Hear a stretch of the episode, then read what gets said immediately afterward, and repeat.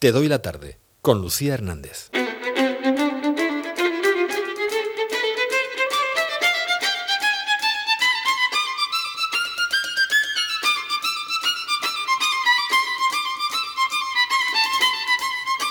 Estamos a miércoles y los miércoles en nuestro paseo y conocimiento de las diferentes artes tenemos apuntado en nuestro calendario mental que nos toca artes escénicas y siempre nos acompaña eh, Juan Pablo Soler, director del Teatro Circo, del Teatro Romea de Murcia, eh, amante del teatro de las artes escénicas y mucho más porque nos sorprende siempre que viene. Ayer incluso nos sorprendió, eh, ayer no, la semana pasada, el miércoles pasado, nos sorprendió incluso confesándonos que fue la voz en off de algunos teatros.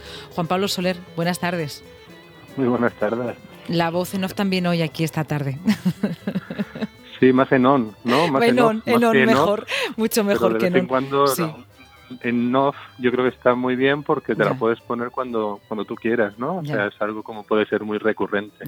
Mientras que en on, pues eso es lo bonito del directo, ¿no? De la radio, ah, de, que es en, siempre estamos ahí encendidos y, y con la y con la presencia de, de de ese, de ese directo que también transmite el teatro, ¿no? De, mm. que son cosas que pasan una vez y ya está. Mm. ¿Cómo se parece el teatro a la radio? Eh? Se parece muchísimo. Sí, y se han llevado muy bien son actos únicos. Sí, se han llevado muy bien siempre. Vamos a hablar hoy de teatro, como siempre, pero vamos a hablar de un teatro que además eh, nos encantaría mm, verlo continuamente. ¿eh? Todas las semanas dos o tres citas, que es el teatro en la calle. Cuéntanos. Bueno, eh, pues, te comentaba lo de lo de hablar de teatro de calle porque yo creo que de vez en cuando es como como un gran olvidado, ¿no? Hasta hace muy poco en los premios Max eh, era una categoría que no estaba ni siquiera eh, reflejada, ¿no? O sea, yo creo que llevará como como dos o tres años y la asociación de, de, artes de calle ha estado luchando muchísimo por ese por ese reconocimiento dentro de los premios Max y yo, a ver, no, no te sabría de dar la el año exacto cuando empezó, pero yo calculo que hace un par de años que empezó a reconocerse como un premio dentro de los de los premios Max, ¿no? Y, y, luego también es curioso, ¿no? Siempre se ha comentado el, el cómo las artes de calle en el sur han sido como vistas de una manera y sin embargo en el norte de España, que a lo mejor acompañando un poquito menos el, el tema meteorológico y todo eso, sin embargo han sido trabajadas de una manera mucho más exhaustiva y, y si me apuras, me atrevería a decir que, profesional, ¿no? Eso se está equilibrando bastante en estos últimos años. Pero siempre Cataluña, País Vasco y a lo mejor también, bueno, Asturias, sí, Navarra, eh, quizá por la cercanía con Francia y por la tradición histórica que tiene Francia por las artes en la calle, eh, han tenido la oportunidad de trabajar muchísimo más esta disciplina que en un sitio como Murcia que, bueno que reúnen unas condiciones fantásticas para para poder para poder llevar a cabo actividades en la calle.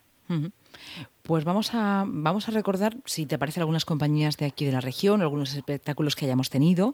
Oye, o si quieres adelantarnos algunos que ojalá y podamos tener pronto. Bueno, yo, yo eh, hablando de las artes de, calle, intentaría reconocer eh, y apreciar el valor que tiene y lo que ha hecho por Murcia la figura de Nacho Vilar, mm. que todos conoceréis, ¿no? El productor, distribuidor, eh, que creo que ha apostado por las artes de calle en todo momento, ha estado muy cercano al Festival de Molina y que yo creo que eh, ha trasladado la información que él ha ido recogiendo de, estar presente en las distintas ferias de, teatro de calle, tanto en España como en el extranjero. Y, bueno, parece que no, pero son de esas cosas que, están ahí, de esas personas que están en la sombra y que yo creo que personalmente, bueno, yo creo que hay que apreciarle bastante su trabajo en lo que ha hecho por las artes de calle eh, en nuestra región.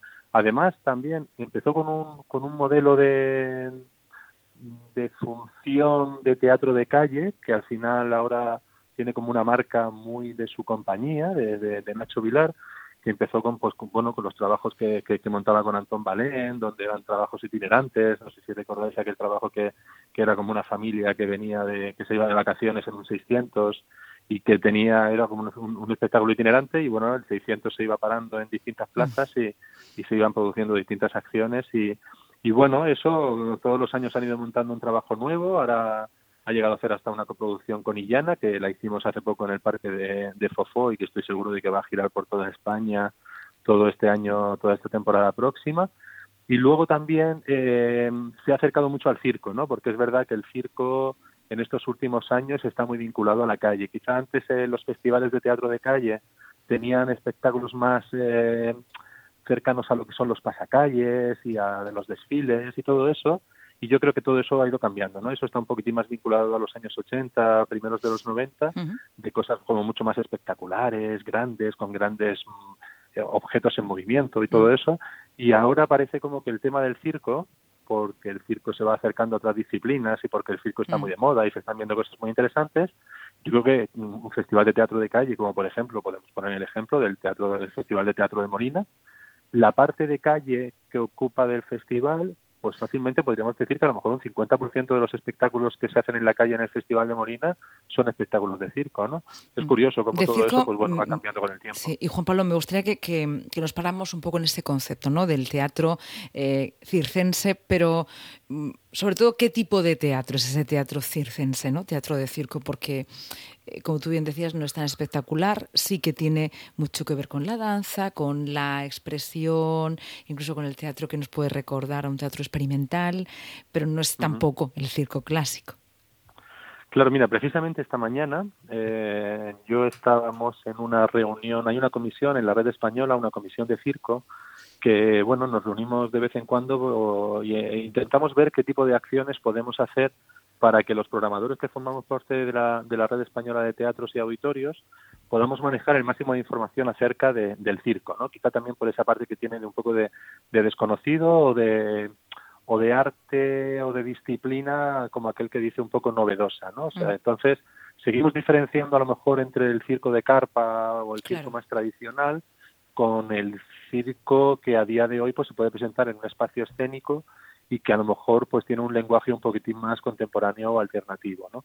Quizá nosotros en los teatros estamos buscando más un, un, un, espectáculo que tenga una dramaturgia, que cuente una historia, quizá también que tenga una duración que donde se pueda vender una entrada de un mínimo de 45 o 50 minutos y es por eso que lo que los trabajos que se están que se están recibiendo o que estamos recibiendo ahora mismo en los teatros eh, vinculados con el circo van mucho más cercanos a la disciplina visual, a, la mm. danza contemporánea, eh, al lenguaje alternativo, más que a lo que es el concepto que se tiene de circo tradicional, siendo el circo tradicional un circo que se debe respetar, que, sigue, que, debe seguir existiendo. Está cambiando eh, mucho también. Mm, sí, sí, Juan Pablo, pero bueno, ahí también podemos pararnos. Está cambiando mucho porque es verdad que el circo tradicional, pues eh, había una cuestión que tiene que ver con las responsabilidades con los animales, con los animales salvajes, todo esto también está cambiando mucho y, se está transformando, es verdad, es un espectáculo que se está transformando. Hemos escuchado también sus protestas aquí en, y, sus, y sus demandas, ¿no? porque se sienten un tanto asfixiados en estos momentos, son itinerantes, muchos de ellos artistas, evidentemente, pero también se notan la, la presión ¿no? De, de no poder hacer sus espectáculos. Y por otro lado, pues está esa evolución del circo con animales que en muchos sitios ya está eh, prohibido, porque bueno, pues se trata de bueno, pues que los animales salvajes estén en su sitio y, los domésticos también. Sí, sería bonito el buscar el equilibrio, ¿no? Quizá entre, entre que se mantuviera ese, ese circo como, como esa tradición, a lo mejor con ese respeto y con ese hmm. con esa supervisión también de que lo que se está haciendo ahí está totalmente controlado, porque claro, de ese circo, de ahí de ese circo yo creo que han nacido también como artistas muy, muy, muy, muy interesantes, ¿no? Entonces, pues bueno, lo bonito sería buscar el equilibrio entre una cosa y otra. En ello creo que están todos los artistas, unos y otros, ¿no? Qué difícil, qué difícil. Bueno, pues teatro de calle eh, es una cosa, teatro circense que también se puede hacer en un recinto. De hecho, en el Teatro Circo habéis tenido muchos espectáculos también de, circo, como el